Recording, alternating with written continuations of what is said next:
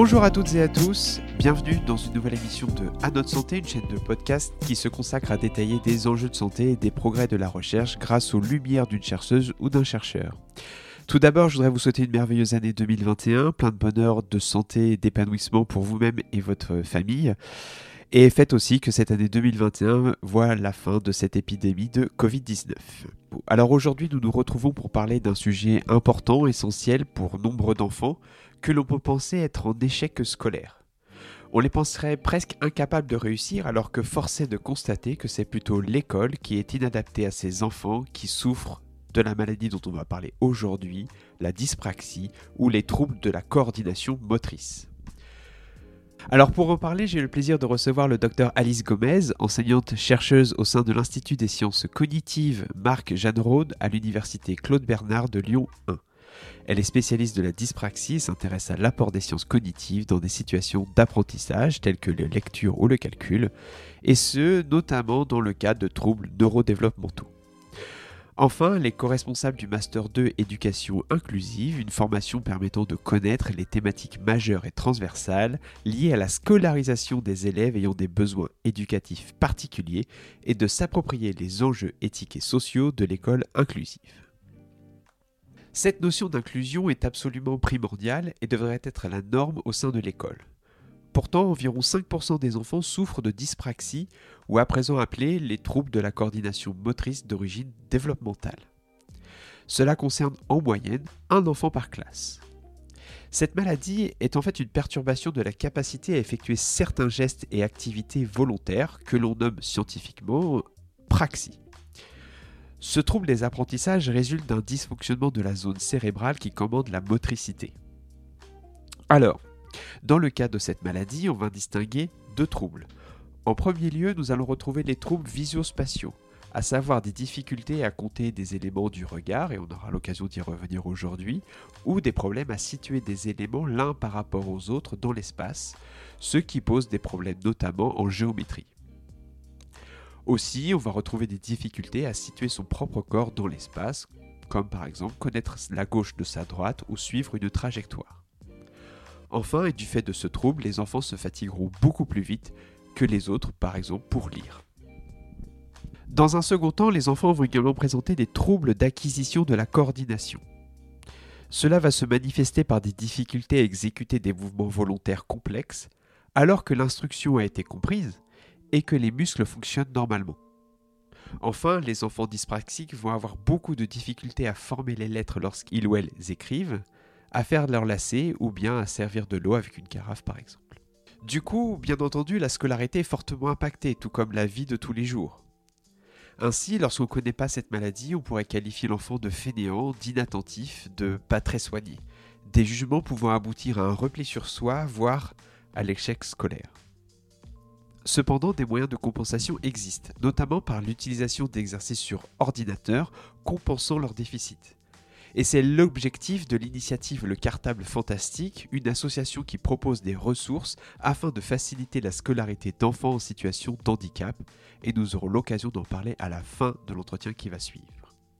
Alors justement, l'article dont on va parler aujourd'hui s'intitule Subitizing and Counting Impairments in Children with Developmental Coordination Disorder.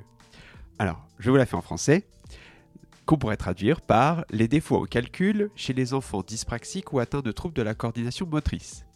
Alors il y a un terme que j'ai eu des difficultés à traduire, c'est le terme subitizing, qui n'a pas vraiment de traduction en français, mais qui décrit, si vous voulez, la capacité à pouvoir compter précisément et rapidement du regard une petite quantité. Alors dans cet article, les autrices, à savoir les docteurs Alice Gomez et Caroline Huron, se sont posé la question de l'origine des difficultés en mathématiques de ces enfants. En effet, outre le problème en écriture et en lecture que nous avons évoqué, plusieurs études ont montré que ceux-ci et celles-ci résolvent par exemple moins d'addition et de soustraction en deux minutes que des enfants de leur âge. Et ce sujet est un des axes de recherche de notre invité. En plusieurs études, elle a essayé de disséquer les difficultés que rencontre un enfant dyspraxique entre le moment où il visualise l'opération effectuée jusqu'à la restitution du résultat final. La conclusion semble que ces enfants présentent un entre guillemets approximate number system qui est moins précis et que l'on pourrait sûrement traduire par le système de représentation approximative des mondes. C'est une faculté cérébrale partagée par nombre d'espèces qui permet d'estimer presque instinctivement une quantité mais sans la compter un à un.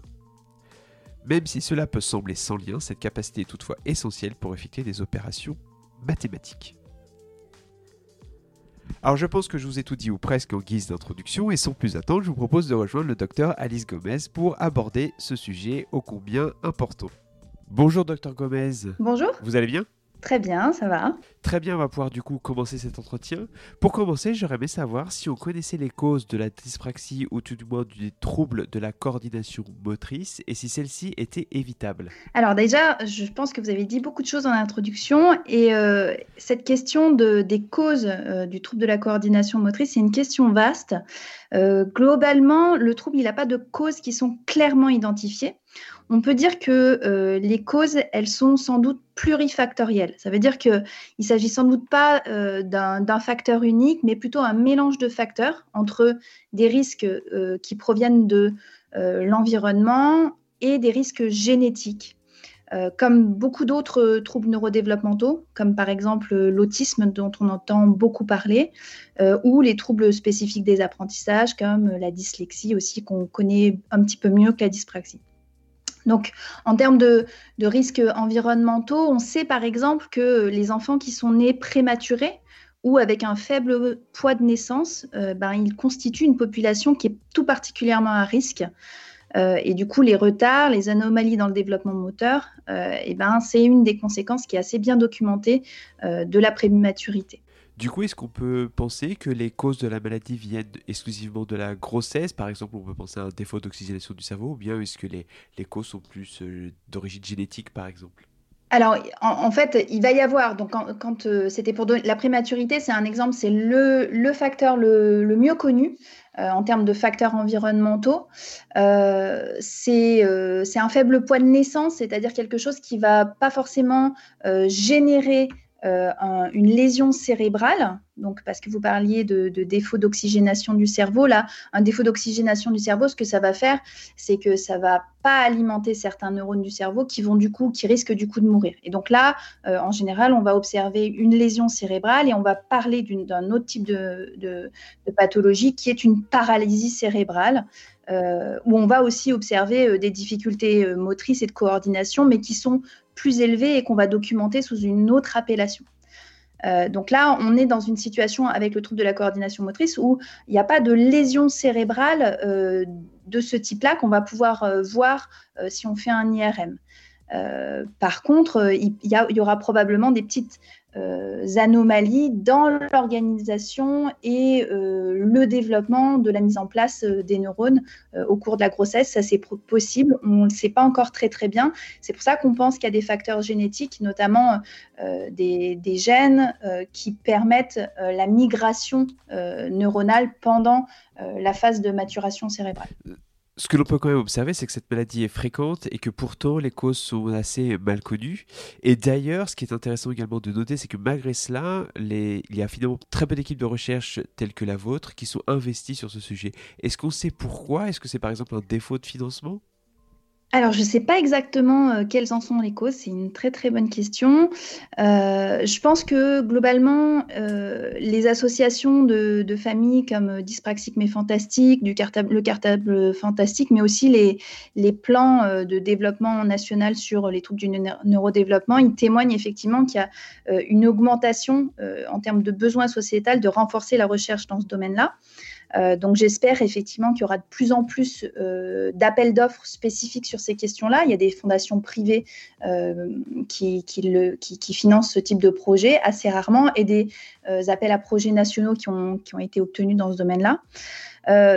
il me semble que peut-être il y a peu d'équipes dans ce domaine aussi parce que le niveau de qualification en France des professionnels qui accompagnent ce trouble qui sont euh, essentiellement les, ergothérapeutes, euh, les neuropsychologues et les psychomotriciens, euh, sont un peu différents des, euh, spécialistes, par exemple, de la dyslexie, qui sont les orthophonistes. Euh, à titre d'exemple, un orthophoniste, en fait, il va, qui, va faire le diagnostic, qui va participer au diagnostic et aider à la rééducation d'un enfant dyslexique. Il est diplômé à 5 ans d'études, donc en niveau master 2. donc, c'est assez facile pour ce type de professionnel de, continuer en thèse. pour la, la, psychomotricité et l'ergothérapie, on est plutôt dans des écoles et des structures à 3 ans d'études. Donc, peut-être que ça, ça c'est quelque chose qui limite un petit peu euh, le nombre de poursuites en thèse, où euh, euh, il va y avoir effectivement des équipes de recherche qui vont se constituer autour de, ces recherches-là. Mais heureusement, il y a, d'excellents professionnels hein, qui sont devenus des, figures de, proue de la recherche internationale, comme par exemple l'équipe de, Jean-Michel Albaré à Toulouse, qui est une équipe très reconnue de, psychomotriciens, ou de Laurence Vèvre-Douré aussi à Paris.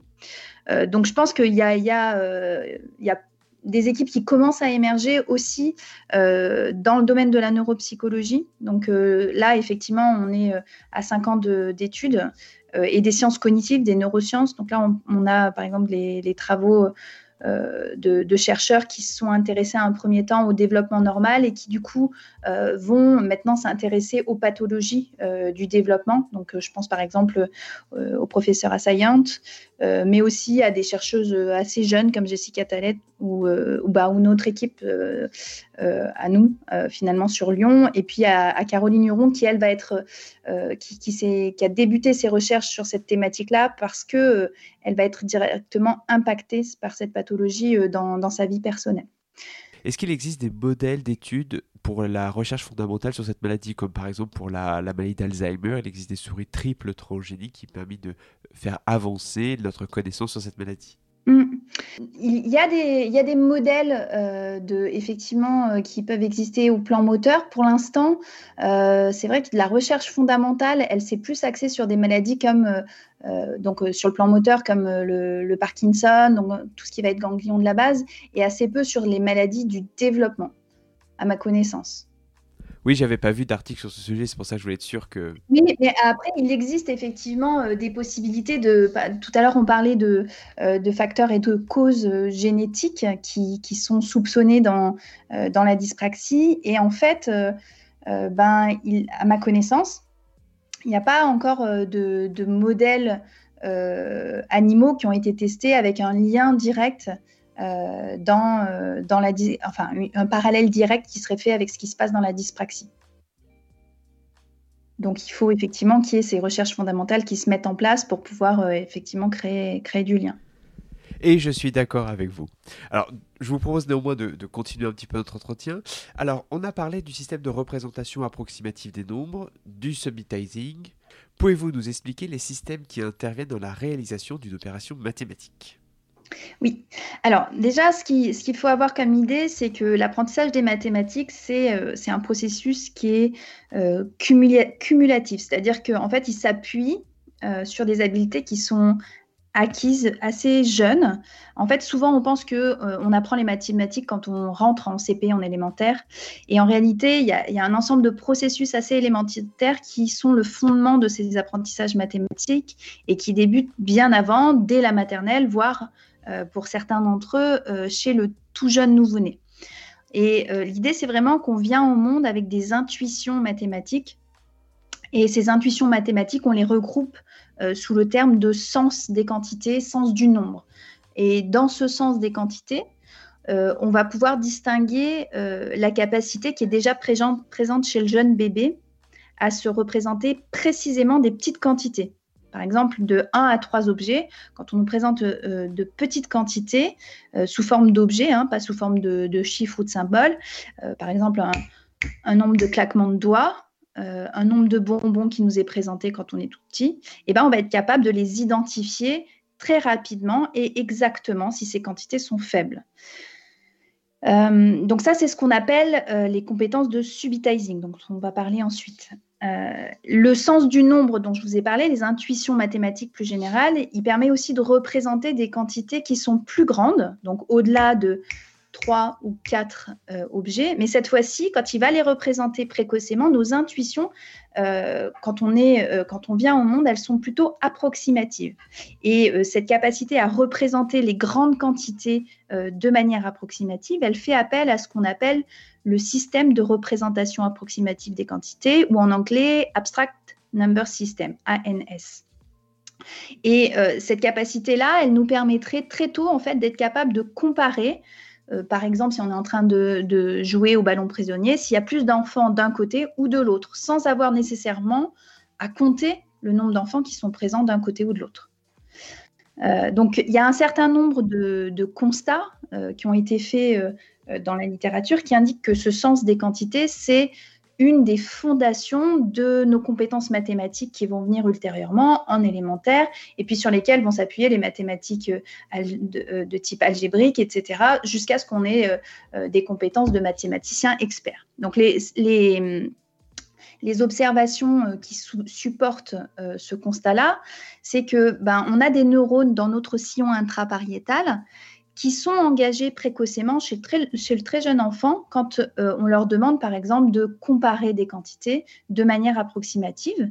Euh, et du coup, ces neurones du sillon intrapariétal, c'est ces mêmes neurones qui vont rester activés ensuite quand on va demander euh, à, une personne d'effectuer des activités mathématiques plus complexes ou même chez les grands mathématiciens quand ils vont réaliser euh, des, activités mathématiques très très complexes. Donc c'est cette région du sillon intrapariétal qui euh, comporterait ces intuitions mathématiques et sur lesquelles vont venir se construire euh, nos activités mathématiques plus complexes. Alors ça c'est le premier constat. Et le deuxième point, c'est que ce sens des quantités, il peut être euh, plus ou moins précis. C'est-à-dire qu'on peut être plus, on peut avoir une capacité à approximer les quantités qui est plus ou moins fine, un peu comme une acuité numérique, euh, comme on a une acuité visuelle. Et euh, chez le jeune enfant, ça va s'affiner au cours de l'expérience. donc, quand ça s'affine, on va avoir des compétences mathématiques formelles, donc à l'école ultérieure, qui vont être euh, meilleures, euh, on sait que ces habiletés de base, elles vont être responsables de, des, performances en mathématiques ultérieurement. Et je suis tout à fait d'accord avec vous. Effectivement, plus on s'entraîne, plus on s'exerce, même tôt, euh, plus on devient performant pour effectuer les tâches. et du, merci également de ces précisions sur ce qu'il se cache derrière l'apprentissage et l'exécution des tâches des mathématiques. Alors, est-ce que justement, vous pouvez nous expliquer les difficultés en mathématiques des enfants dyspraxiques? Et peut-être pourriez-vous nous parler des résultats de vos précédentes études que vous avez menées en 2015 et 2017 Oui, alors effectivement, euh, comme vous l'avez bien dit dans votre présentation, quand on a commencé nos recherches donc, euh, avec Caroline Huron euh, sur les compétences mathématiques des enfants dyspraxiques, ce qu'on a observé déjà, c'était qu'il y avait assez peu de publications scientifiques sur ce sujet-là. Et dans l'étude de Peters en 2012, dont vous avez parlé dans l'introduction, qui montre que euh, les enfants dyspraxiques, ils sont capables de résoudre moins d'addition et de soustraction en deux minutes que des enfants de leur âge, bah, c'était à peu près les seules publications scientifiques qui existaient à l'époque. Et du coup, ça nous intéressait parce que euh, quand on a débuté ces travaux, euh, bah, finalement, du point de vue des familles et des professionnels qui, étaient euh, au contact de ces enfants, notamment les enseignants, bah, ce qui renvoyait, c'était vraiment que l'association entre difficultés en mathématiques et dyspraxie, c'était quelque chose qui était très important et très courant. Euh, donc, on avait déjà pour objectif d'essayer d'aller un petit peu plus loin dans, cette réflexion-là euh, pour répondre à ce besoin euh, de société. Et puis, en même temps, on, souhaitait aussi essayer de mieux comprendre qu'est-ce qui pouvait causer ces difficultés en mathématiques, quels étaient les mécanismes sous-jacents. Parce qu'effectivement, comme le, constat qui est fait par Peters dans son étude, c'est ils, ont un retard de 1 à 2 ans par rapport aux enfants de leur âge. Et du coup, la question qu'on s'est posée, nous, c'est mais pourquoi En fait, d'où est-ce que ça peut venir ce retard-là en mathématiques? Euh, Donc, dans la, première étude de, 2015, euh, ce qu'on a cherché à faire, en fait, eh ben, on s'est interrogé justement sur, euh, sur cette fameuse intuition mathématique et le, sens du nombre qui, était le leur. On, a essayé de savoir si ils avaient effectivement une capacité à se représenter des quantités approximatives qui étaient similaires aux enfants de leur âge ou si elles étaient euh, moins précises que des enfants de leur âge. Euh, donc en fait, ça nous intéressait parce qu'on sait que euh, des enfants qui ont des faibles compétences dans cette capacité à se représenter des quantités approximatives, ben, ensuite, ils auront de plus faibles compétences mathématiques. Ça, on le savait déjà d'études antérieures. Donc du coup, nous, on a recruté des enfants dyspraxiques et on les a comparés de, 7 à 10 ans, on les a comparés à des enfants neurotypiques sur une tâche de comparaison d'objets euh, sous la forme de symboles. Euh, donc, si, j'essaye de transposer un petit peu ces tâches euh, qui sont des tâches en fait visuelles, donc c'est pas forcément très pratique pour, pour une interview sonore, bah, on pourrait transposer ça en se disant bah, euh, si je vous demande de comparer deux quantités de, coups que je vais faire sur la table, vous, allez me dire si c'est la première quantité de coups où il y en avait le plus ou la deuxième. Bah, je vais faire quelque chose comme ça. Et ensuite, une deuxième quantité de coups.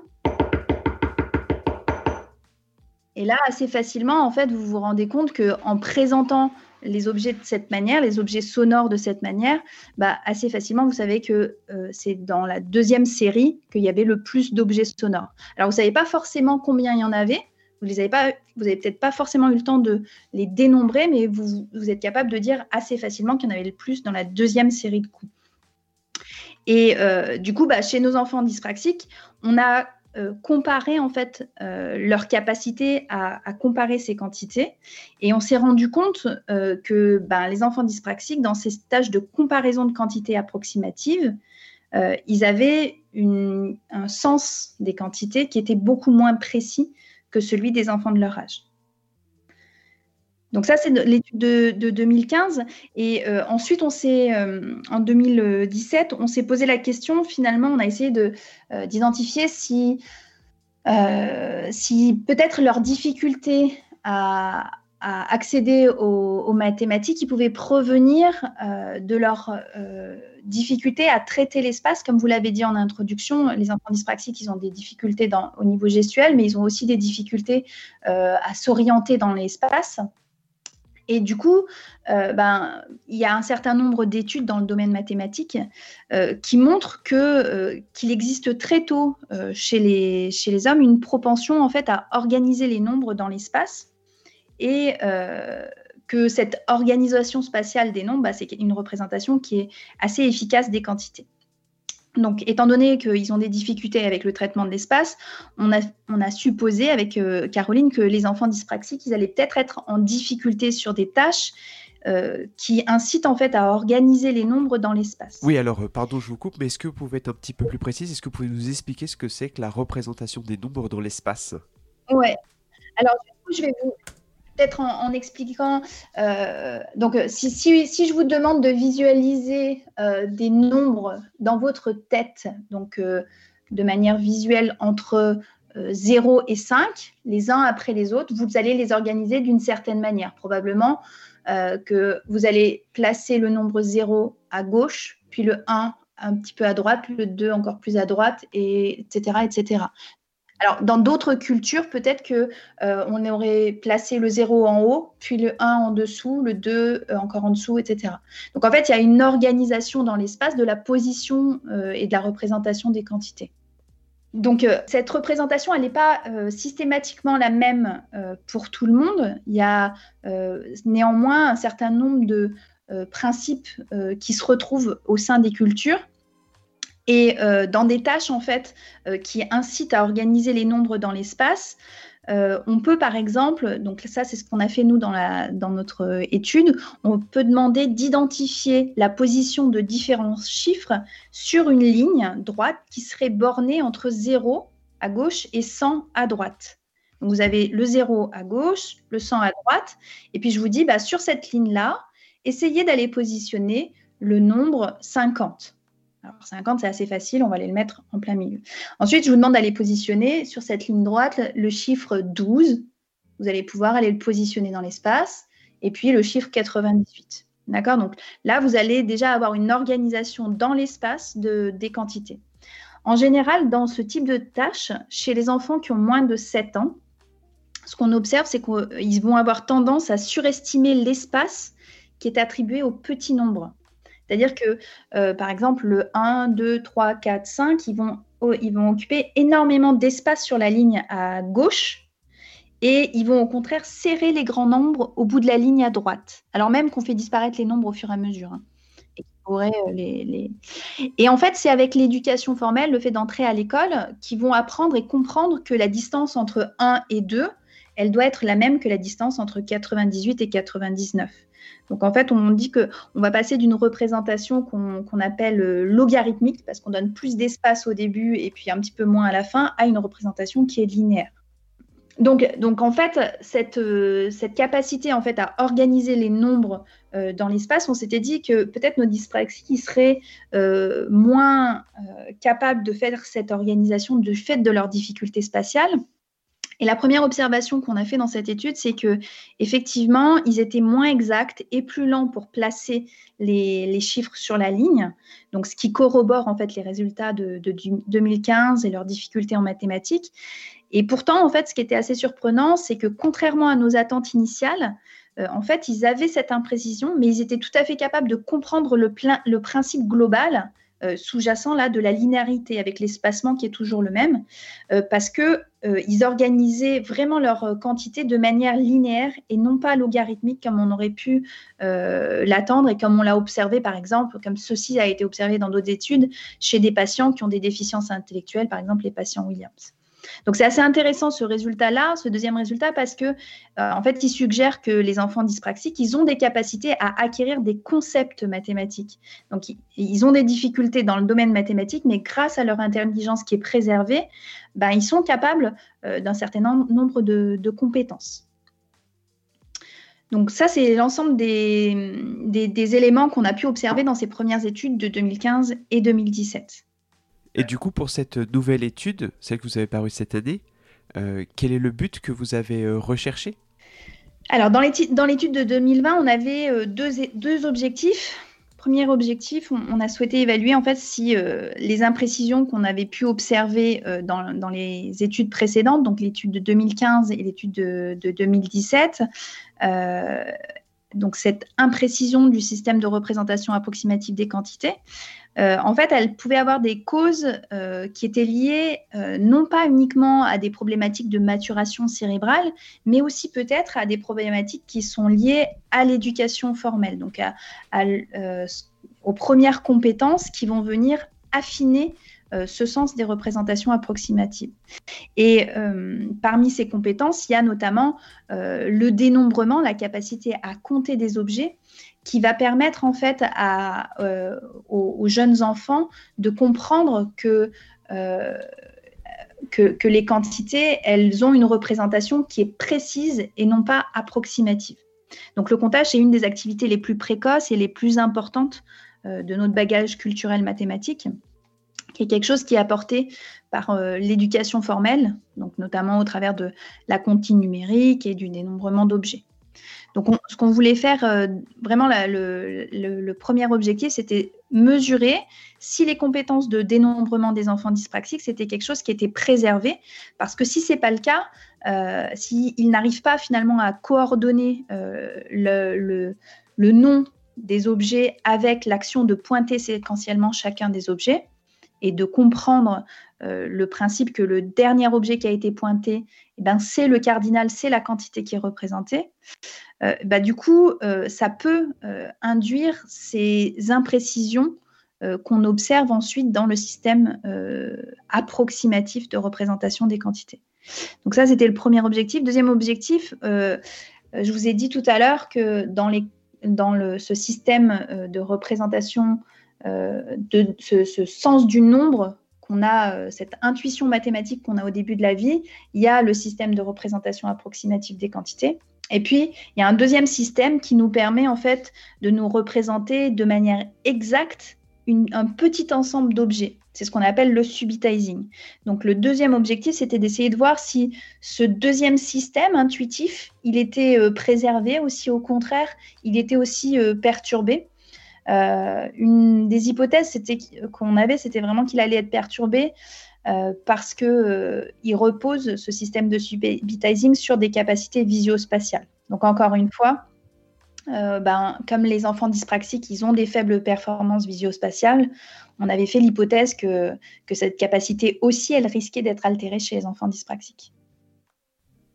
Oui, et du coup, euh, si contre-performance il y a dans cette étude, euh, peut-être finalement n'est-ce que la résultante de capacités visio-spatiales inférieures et non pas de capacités cognitives inférieures. Oui, tout à fait. Donc, euh, effectivement, ça c'était une des possibilités, c'était c'est que les, les, difficultés en mathématiques qui émergent, elles pourraient être dues aux problèmes visio-spatiaux et non pas à un défaut d'intelligence. Et euh, dans l'étude sur euh, ce qu'on appelle la ligne numérique, là, le, mapping euh, spatial, ce qu'on a bien vu, c'est que il n'y avait pas de, défaut d'intelligence qui pouvait expliquer leur mauvaise performance dans, dans, la représentation des quantités. Au contraire, les concepts, c'est quelque chose qu'ils sont tout à fait capables de maîtriser et de manipuler. Pour euh, mener cette étude, vous avez besoin de volontaires, donc à la fois des enfants qui étaient atteints de dyspraxie, puis d'autres enfants qui n'étaient pas atteints de cette maladie. Donc, est-ce que vous pouvez nous expliquer comment se passe le recrutement de volontaires et comment on peut le devenir? Parce qu'il faut rappeler que à vos recherches, euh, ce n'est pas invasif. Alors là, sur, euh, sur ces études qu'on a fait, ce sont des, études qu'on appelle comportementales. donc, c'est absolument pas invasif. Ça nécessite systématiquement pour le chercheur de mettre en œuvre euh, un, ensemble de protocoles éthiques qui respectent euh, le choix de, l'individu et euh, il y a des commissions d'évaluation du protocole qui permettent de s'assurer que ce qu'on va proposer euh, aux participants est adapté à son âge, à son niveau de compétence et qu'on va pas, qu'on risque pas d'avoir des procédures qui seraient inadaptées. Donc ça, c'est ce qu'on appelle un CPP. Donc une fois qu'on a obtenu ce protocole éthique, en fait, nous on va tout simplement diffuser ces informations. Alors il y a différents modalité de diffusion euh, de cette information. Quand on a réalisé l'étude que je vous ai présentée, en fait, on, euh, est passé par le, le, système de diffusion de l'information du laboratoire Neurospin, euh, qui se situe sur le plateau de Saclay à Paris. Euh, mais là, par exemple, en ce moment, euh, moi sur Lyon, je conduis une étude chez des volontaires euh, sains et donc sur le schéma corporel chez des enfants de 7 à 13 ans. Donc on, peut recruter par le biais des écoles quand on a une convention avec l'école où on fait passer un petit flyer en fait aux familles qui sont intéressées autour du, laboratoire ou alors pour les parents d'enfants dyspraxiques. Donc là, on va avoir une démarche un petit peu différente. là, on va solliciter plutôt les associations de parents les associations de familles qui vont être en contact avec euh, des parents d'enfants qui ont un diagnostic de dyspraxie ou euh, travailler avec des, euh, des médecins spécialisés dans ce, ce diagnostic-là, qui vont pouvoir informer les familles qui viennent consulter de, de, la possibilité de participer à ces études. Donc il y a vraiment des, des, associations comme la Fédération française des 10 ou euh, des structures comme euh, Atout 10 sur, sur Lyon qui sont vraiment des, relais clés en fait de ce type d'études-là. Alors, pour la première expérience, les enfants atteints de dyspraxie, les enfants contrôle, ont dû faire un exercice de comptage rapide de points et vous avez mesuré leur taux de réussite ainsi que leur taux de réponse. Qu'est-ce que vous en avez conclu? Alors, cette première, cette première partie de l'expérience, qui est importante, c'est que les enfants, ils peuvent compter et quand même, ils peuvent prendre le temps qui est nécessaire pour arriver au résultat correct. Je pense que c'est assez important pour bien comprendre la distinction par rapport à la tâche de subitizing. C'est vrai qu'on leur demande d'être le, plus rapide et le plus exact possible, mais euh, on met bien en avant que le plus important, c'est de ne pas se tromper. Donc, euh, s'ils veulent prendre trois minutes pour répondre, ils, peuvent prendre trois minutes. Hein. on n'a pas de limite de temps. Donc, ils ne sont pas sous pression. Et euh, ensuite, ce qu'on va mesurer, c'est effectivement leur taux de réussite.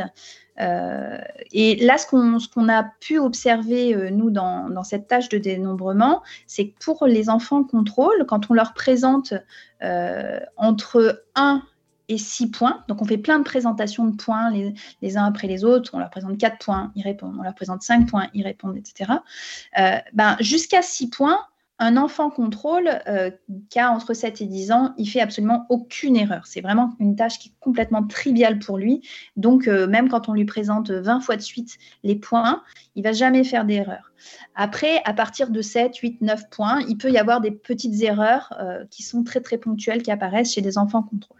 Alors que chez les enfants dyspraxiques, donc entre 7 et 10 ans, hein, qui sont quand même grands, et ben, ce qu'on va observer, euh, c'est que euh, à partir du moment où ils commencent à dénombrer trois points, trois points seulement, ils font déjà euh, des erreurs dans ces situations-là, alors même qu'ils sont plus lents, c'est-à-dire qu'ils vont prendre plus de temps pour effectuer leur comptage.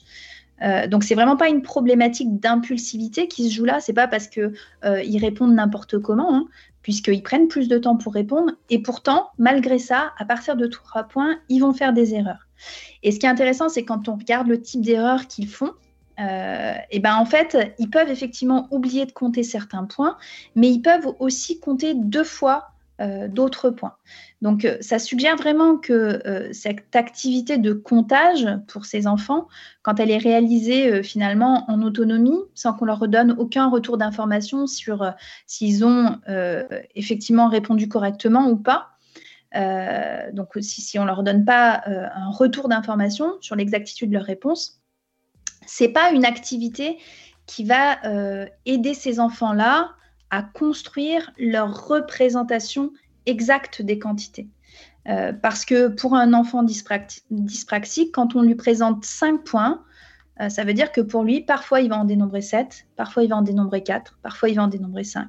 Alors qu'au même âge, un enfant typique, neurotypique, quand euh, on lui présente 5 points, il va systématiquement compter et arriver à la conclusion que 5 points, ça fait 5. Donc en fait, euh, il ne va pas avoir une vision floue de la quantité 5, mais il va pouvoir construire une représentation précise de ce que signifie 5 quand on parle symboliquement de, de cette quantité. Alors que euh, l'enfant dyspraxique, il va rester avec cette représentation floue, puisqu'il va arriver à chaque fois à des, résultats qui sont différents. Alors, certes, je comprends bien qu'ils ont un problème de représentation, mais est-ce que ça peut être aussi un défaut de méthode dans la représentation, dans le comptage? C'est-à-dire que euh, je suppose qu'on fait par exemple telle ligne, euh, après je passe à telle autre ligne de points, etc. Est-ce que ça peut pas être quelque chose comme ça? Oui, alors ce qu'il faut savoir, c'est que là, ils étaient complètement libres dans euh, la manière d'explorer euh, les nombres. Euh, il n'y avait pas de, consignes qui leur étaient attribuées, c'était eux qui décidaient comment ils organisaient ça. Donc, il est possible effectivement que la manière dont ils vont pointer avec leurs yeux les différents points euh, les mettre en difficulté. Et du coup, effectivement, euh, un des intérêts de, cette expérience, c'est qu'on a couplé en fait à la tâche de dénombrement, on a couplé un enregistrement des mouvements des yeux pour savoir effectivement comment ils s'organisaient avec leurs yeux pour aller effectuer ce, comptage visuel.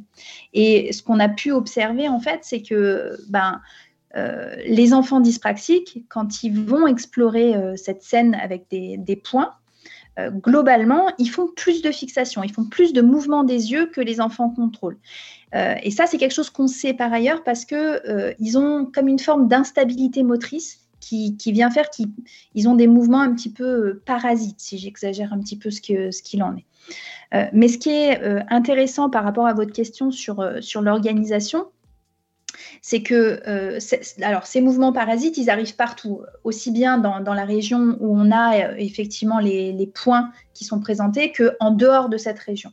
Mais quand on s'intéresse plus précisément à la région où sont présentés les points, là où les enfants ils regardent le plus finalement, euh, ce qu'on voit, c'est que plus il y a de points, plus les enfants vont faire de fixation. C'est normal. D'abord, comme vous le disiez, d'abord, je regarde ce, premier ensemble de points, puis je déplace mes yeux, je regarde ce deuxième ensemble de points, et ainsi de suite. Ça, c'est une organisation qui est structurée. Donc, chez tout le monde, on voit que plus il y a de points, plus je vais faire de fixation oculaire, c'est-à-dire m'arrêter pour prendre de l'information.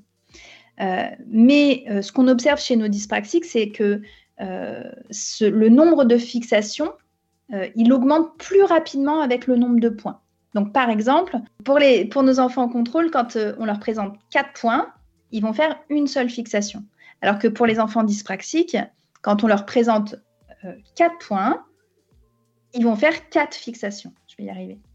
Et donc, ça veut dire que déjà, ils font plus de fixations à la base. Mais en plus, quand on présente euh, plus de points, donc 6 points, les contrôles, eux, ils vont avoir besoin de faire deux fixations. Donc, ils augmentent le nombre de fixations, alors que nos enfants dyspraxiques, eux, ils vont avoir besoin de faire 6 fixations. Donc, ils vont faire encore plus de fixations quand le nombre de points augmente. Donc, l'idée, en fait, d'observer leur fixation, c'est d'essayer de voir si ces mouvements des yeux, ils peuvent contribuer aux difficultés qu'on observe dans leurs compétences de comptage chez ces enfants. Et effectivement, ce que ces résultats ils suggèrent, c'est que le dysfonctionnement dans les mouvements des yeux des enfants dyspraxiques, ça pourrait être quelque chose qui les empêche d'accéder vraiment à un dénombrement et qui, qui compromettent leurs compétences de comptage. Et d'ailleurs, est-ce que vous avez des, tuyaux, des conseils à donner aux enfants, mais également aux parents? Parce que moi, je me souviens bien de ce que j'ai fait ça à l'école, mais aussi ma fille, quand elle était en maternelle, elle devait compter des carottes ou des pommes sur une feuille. Et du coup, est-ce que, pouvez, comment on peut aider ces enfants à mieux réussir cette tâche? Ou tout du moins, est-ce qu'on peut euh, conseiller, aux, qu'est-ce qu'on peut conseiller aux instituteurs et institutrices? Euh, Voire même, est-ce qu'on peut leur conseiller de faire passer à d'autres types d'exercices? Alors, je pense que comme les procédures de comptage, c'est quelque chose qui se, qui se travaille très très tôt, très jeune. Euh, déjà, la première difficulté, ça va être euh, que les enfants soient bien identifiés comme dyspraxiques, puisque ça commence dès la maternelle, le, travail de dénombrement et de comptage. si l'enfant est, effectivement euh, diagnostiqué avec une dyspraxie, donc on sait qu'il a ces, ces difficultés-là pour faire ses mouvements des yeux, on peut conseiller effectivement plutôt aux parents et aux enseignants d'être attentif à ne pas, euh, entre guillemets, livrer les enfants à des exercices de dénombrement en autonomie, comme on peut parfois euh, le faire, parce que voilà, il y a, par exemple, dans la classe, il y a plein d'enfants, donc c'est difficile d'être avec tous les enfants en même temps.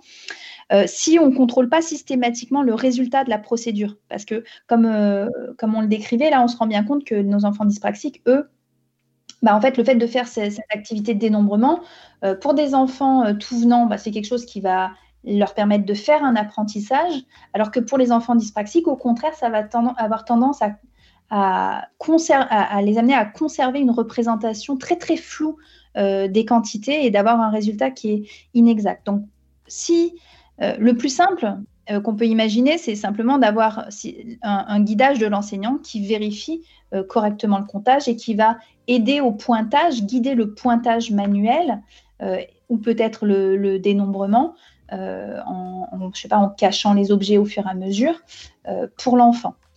Pour, pour, pas justement qu'il en oublie ou qu'il en compte deux fois. Une autre possibilité, ça va être qui, va être peut-être plus euh, adapté pour les situations de classe, c'est d'avoir des procédures qui sont informatisées où, par exemple, l'enfant compte et puis il y a un retour informatisé qui lui est donné sur l'exactitude de ce qu'il a réalisé. Ou tout simplement, si on ne peut pas avoir ce type de, matériel, bah, d'avoir un, père, donc un autre enfant de la classe qui, lui, va dénombrer correctement, qui peut lui faire un retour et donc les faire travailler à deux pour s'assurer finalement qu'il il y a à la fin du comptage, au moins un moment où l'enfant euh, dyspraxique, il a un retour d'information qui est correct sur la quantité qui lui est proposée. Donc tous ces résultats sont absolument fantastiques, mais aussi dans votre étude, vous avez réalisé un exercice pour euh, mesurer le subitizing, donc soit le comptage rapide et précis d'une quantité chez ces enfants. Donc euh, qu'est-ce que vous avez découvert lors de cette tâche? Et comment vous y êtes pris? Alors du coup, donc l'objectif du subetizing, c'est bien euh, de voir en fait quelle est la capacité de l'enfant à compter rapidement et précisément des petites quantités, donc des quantités qui sont généralement entre 1 et 4. Euh, donc nous, ce qu'on a cherché à faire principalement dans cette tâche, c'est de présenter un ensemble de points qui vont être non pas présentés de manière euh, infinie, mais qui vont être flashés et qui vont ensuite être masqué, donc euh, avec euh, bah, des grilles qui empêchent en fait euh, de continuer à avoir une persistance rétinienne. Donc là, l'objectif, c'est justement de s'assurer, enfin d'essayer au maximum d'empêcher des procédures de dénombrement et de comptage sériel. donc on, on, flash très rapidement les objets et l'enfant doit essayer d'estimer combien est-ce qu'il a pu voir d'objets dans ce temps limité en 250 millisecondes. Et euh, ce qu'on va faire ensuite, c'est que euh, va essayer d'estimer quelle est la limite supérieure du système de subitizing des enfants. Donc à partir de combien de points finalement euh, l'enfant il est plus capable de dire simplement, rapidement et sans se tromper combien il y avait de points présentés. Est-ce que c'est à partir de 1 point, 2 points, 3 points, 4 points? Normalement, ça c'est la limite maximum pour des enfants de 7 à 10 ans. Donc là, on va s'appuyer sur euh, le pourcentage de points qui est correctement identifié par l'enfant et le temps de réponse. Ce qu'on veut, c'est que ni le temps de réponse euh, n'augmente entre 1 et 4 points, ni euh, le pourcentage d'erreur qui est fait par l'enfant. Et à partir du moment où il y a une augmentation graduelle qui commence à se faire soit sur le temps de réponse, soit sur une diminution du nombre de réponses correctes qui est faite, ça veut dire qu'on n'est plus dans, dans ce domaine du subitizing. Et quand on fait euh, ce calcul-là, euh, ce qu'on observe, c'est que euh, pour les enfants contrôle, on a une vitesse d'identification qui est précise pour des quantités qui vont aller jusqu'à 4 points. Comme ça, ça a déjà été observé dans d'autres études pour cet âge-là. Par contre, chez les enfants dyspraxiques, on observe une réduction de cette limite du système de subitizing à 3 points. C'est-à-dire que, alors même qu'ils sont globalement plus lents pour répondre, euh, eh ben, ils vont être capables d'identifier précisément seulement trois points en même temps. Euh, donc, une des possibilités qui n'est pas exclue en fait par cette étude, c'est que justement, euh, cette difficulté à identifier simultanément plusieurs objets très précisément, elle pourrait provenir de leur faible compétence dans ce qu'on appelle la mémoire de travail visuospatial, qui permet de, de prendre une information et de la garder euh, quelques temps en mémoire. Euh, et ça, ça a déjà été démontré chez ces enfants par euh, Alloway et Temple en 2007. Donc l'idée vraiment, c'est que au-delà de trois points, ces enfants, ils vont avoir besoin de faire appel à l'autre système, le système de représentation approximative des quantités, et du coup, ils vont devenir de plus en plus imprécis. donc, ils ont une capacité à voir précisément les objets qui est assez réduite. Et d'ailleurs, que ce soit pour la première ou la seconde expérience, est-ce qu'on observait une fatigue plus importante chez ces enfants? Est-ce qu'ils avaient des résultats euh, au fur et à mesure de l'expérience qui étaient de plus en plus euh, mauvais ou approximatifs? Alors ça, c'est une analyse qui n'est pas présentée dans l'article, mais on a des, les effets que, qu'on observe, ils vont être effectivement plus importants dès le début. C'est-à-dire qu'au début déjà, donc dès le début de l'expérience, euh, on a ces effets qui sont observés. Pour autant, on va avoir une très très grande fatigabilité euh, de manière générale chez ces enfants. Donc, euh, ça peut avoir tendance à amplifier les effets donc la fatigue cognitive peut amplifier ces effets qu'on observe déjà au début de, l'expérience. Et ça, dans euh, les situations euh, scolaires, c'est quelque chose auquel les enseignants sont souvent très attentifs et, qui vont, et les parents aussi qui vont faire remonter. C'est que, étant donné qu'ils vont faire énormément d'efforts pour essayer d'être au même niveau euh, que leur père, bah, leur temps d'attention et de concentration, il va être un peu plus réduit et ils vont être plus soumis à une fatigue cognitive, effectivement. Et est-ce que vous pensez que vos travaux peuvent servir d'outils pour les enseignantes et les enseignants qui accompagnent au jour le jour euh, les enfants et, et, afin que cela permette de détecter, de mieux détecter euh, cette maladie? Alors, je pense que euh, effectivement, vous avez raison. Les, enseignants, ils sont en première ligne et souvent, c'est eux qui, en maternelle, vont pouvoir repérer les difficultés motrices des enfants dyspraxiques. bien souvent, malheureusement encore, euh, souvent les enseignants, ils vont euh, avoir tendance à se dire, bah, c'est il faut attendre, même s'ils observent un grand écart et qui perdure dans le temps, même s'ils mettent en place euh, des aides spécifiques, ils ont tendance à, avoir une approche de repousser jusqu'à la période de l'élémentaire. alors que pour le domaine du geste et de la motricité, la motricité, c'est quelque chose qui a des jalons assez stricts au début du développement. Euh, et c'est important d'essayer d'alerter le plus précocement possible euh, des professionnels euh, quand il y a des difficultés motrices. Là, je parle des difficultés motrices.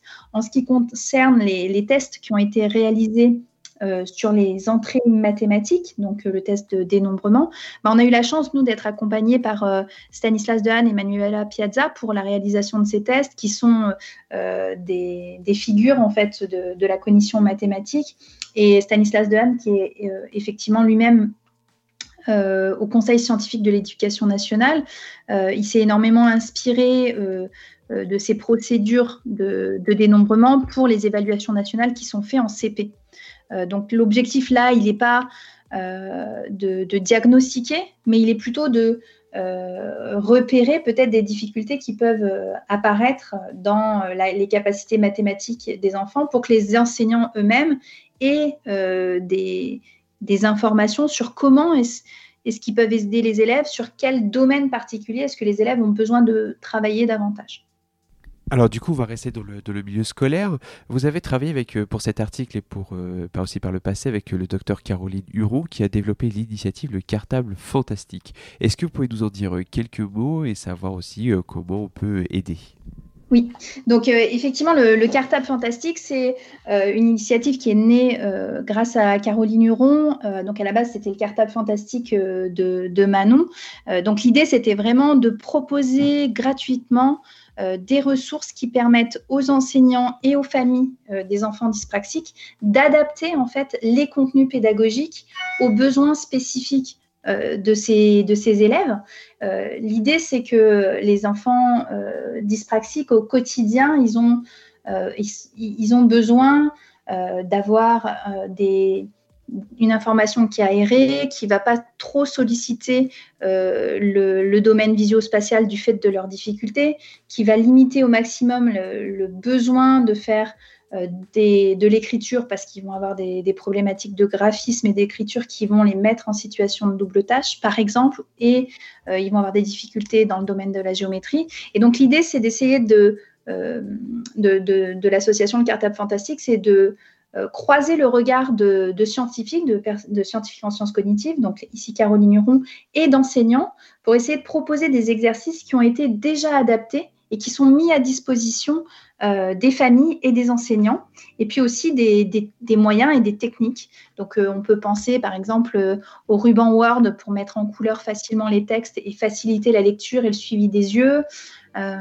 des, gabarits d'opérations qui sont colorés euh, pour faciliter la pose des opérations mathématiques avec un système de couleurs plutôt qu'un système euh, d'opérations.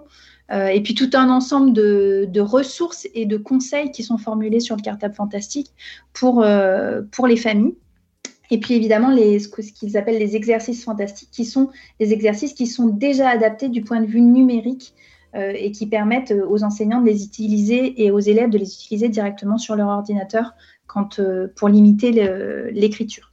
On peut aider aussi le, le Cartable Fantastique. C'est une association, donc évidemment, elle vit essentiellement euh, sur la base des, euh, des, ressources qui sont données par les fondations sur les appels à projets, mais aussi sur les dons des familles. Donc il ne faut pas hésiter si, à participer pour, pour l'association. Donc il y a sur le site un, appel aux dons qui est fait. Donc ça, c'était juste parce que vous m'avez demandé si on peut aider, et je pense que c'est très important, effectivement, parce que pour qu'elle vive cette association, elle vit uniquement sur les dons. Merci beaucoup pour cette, euh, cette précision. Simplement une, dernière question. Quelles sont un peu les, prochaines étapes pour vous euh, Est-ce que vous allez continuer à explorer les difficultés en mathématiques rencontrées par les enfants qui sont atteints donc, euh, de dyspraxie ou du trouble de la coordination motrice? Et aussi, est-ce que vous investiguez d'autres thématiques? Ensuite, pour, donc pour les recherches, alors du point de vue des des compétences mathématiques, je pense qu'il y a encore énormément de choses à aller explorer euh, pour ces enfants euh, dans, le domaine de la géométrie notamment, qui serait quelque chose qui serait très intéressant à fouiller. Euh, je développe actuellement, mais c'est vraiment à l'état de, projet avec des collègues sur Lyon, une réflexion autour d'outils plutôt qui sont adaptés d'outils de géométrie dynamique. Euh, et donc l'idée, ce serait d'essayer d'évaluer un petit peu si ces outils de géométrie dynamique pourraient euh, aider les enfants dyspraxiques. Mais ça, c'est encore à l'état de projet. Donc j'espère que bah, il y aura des financements qui nous permettront en fait de développer ces, outils-là pour, pour aider les enfants dyspraxiques. Et puis sinon, je m'intéresse moi vraiment aux, troubles cognitifs chez ces enfants. Donc là, je me suis intéressée déjà dans, dans, une étude au, euh, à la prise de conscience euh, des erreurs motrices parce qu'on sait que en fait euh, pour faire des apprentissages moteurs, donc pour réguler son geste, il faut être capable de prendre conscience quand le geste n'est pas totalement adapté à l'objectif qu'on visait. Et du coup, la question que je me pose actuellement, c'est est-ce que leur prise de conscience motrice à ces enfants dyspraxiques, elle est la même que des enfants tout venant Et si ce n'est pas le cas, est-ce que ça, euh, peut effectivement euh, participer de la lenteur avec laquelle ils vont effectuer des apprentissages moteurs? Donc dans les premiers résultats, ce qu'on observe en fait, c'est que les enfants dyspraxiques, ils peuvent tout à fait prendre conscience d'une toute petite erreur qu'ils vont réaliser comme d'une très grande erreur qu'ils vont réaliser au niveau moteur. Donc, par exemple, euh, quand ils vont faire, euh, quand ils visent la tasse et qu'ils la font tomber, ils se rendent compte hein, qu'ils font une erreur. Ils ne sont pas euh, complètement inconscients de leur erreur. Mais ce qui est assez surprenant, donc, donc déjà, ça, ça a pour conséquence que ben, ils sont ils ont conscience de leurs erreurs et donc ça participe à, à une baisse de l'estime de soi et à une difficulté d'engagement dans les tâches motrices.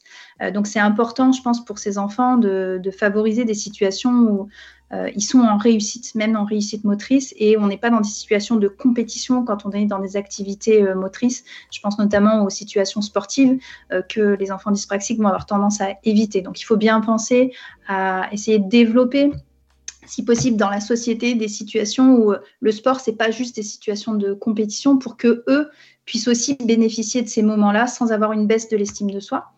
Euh, le deuxième point, en fait, c'est que dans, l'étude, en fait, ce, qu'on a, ce qui semble apparaître, c'est que les, enfants euh, dyspraxiques, même s'ils se rendent compte parfois de petites euh, erreurs, parfois il y a des grosses grosses erreurs qu'ils vont pas percevoir. Donc il y a une espèce aussi de d'imprécision dans, leur capacité à percevoir ou pas euh, qu'ils ont fait une erreur qui pourrait limiter leur courbe d'apprentissage, donc la vitesse à laquelle ils font des apprentissages moteurs. Donc il y a encore plein de choses à explorer sur ce, sur ce domaine-là de la conscience motrice et de la métacognition. Et eh ben en tout cas, bravo hein, pour tout ce que, ce que vous faites, parce que je trouve que vos, vos recherches, elles conduisent directement à rendre euh, l'école euh, plus inclusive. Mm. vous parlez tout à l'heure du sport et que justement, ça ne doit pas être qu'un esprit de compétition qui doit refléter, mais aussi en fait que le sport soit davantage un vecteur d'inclusion et un vecteur d'interaction euh, sociale. Tout à fait. Donc bravo pour toute votre recherche et merci infiniment pour, euh, pour cet entretien, c'était passionnant. Merci à vous. Je, je vous souhaite une excellente année, d'excellentes continuations dans cette année 2021. Merci, bonne année. Un grand merci à vous, docteur Gomez, pour votre temps et de ce partage d'informations. C'était vraiment formidable. Pour celles et ceux d'entre vous qui sont intéressés par l'initiative Le Cartable Fantastique, je vous donne l'adresse du site cartable-fantastique.fr. N'hésitez pas à les aider ou à en parler autour de vous, surtout si vous connaissez des enseignantes et enseignants. Enfin, si vous voulez en savoir plus sur cette maladie, comment elle fonctionne et comment elle se répercute sur la vie quotidienne, je vous conseille également la conférence du docteur Caroline Huroux qui s'intitule Dyspraxie quand le cerveau s'en mêle. C'est très didactique, très clair, moi j'ai appris beaucoup de choses et elle est disponible sur YouTube. Je vous remercie d'avoir suivi cet épisode de À notre santé. Si vous l'avez aimé, et j'espère que oui, alors n'hésitez pas à le partager, à nous mettre 5 étoiles sur votre appli de podcast parce que tout ça, ça nous aide à être plus visible et euh, ça nous motive encore plus à continuer. Aussi, n'hésitez pas à nous mettre un petit commentaire, c'est toujours très sympa d'avoir votre retour de ce que vous avez pensé, de ce que l'on fait, etc. Et si vous avez aussi des propositions de sujets que l'on peut traiter prochainement. Alors d'ici le prochain épisode, bah, portez-vous bien. Euh, j'espère que vous passerez une très très belle année 2021. Prenons soin de nous et puis, à notre santé bien sûr.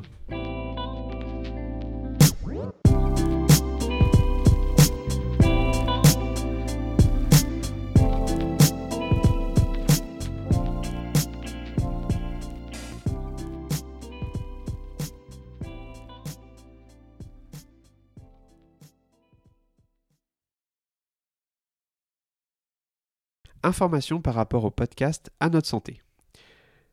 De manière générale, pour chaque épisode, là où le scientifique ou l'invité, au cours de tous nos podcasts, ne fait pas partie de la fondation Ibsen et à chaque fois n'a déclaré aucun conflit d'intérêt avec la fondation. Ces podcasts sont à titre informatif uniquement et ne constituent aucunement une recommandation médicale. Le contenu des podcasts n'est pas destiné hein, à remplacer un avis, un conseil, un diagnostic ou un traitement médical professionnel indépendant. Le contenu du podcast n'est pas destiné à établir une forme de diligence à suivre par l'auditeur ou l'auditrice. Vous comprenez et reconnaissez que toutes les questions que vous pourriez avoir concernant votre santé ou votre condition médicale doivent être soumises à votre médecin ou à un autre professionnel de la santé qualifié. Merci de votre attention.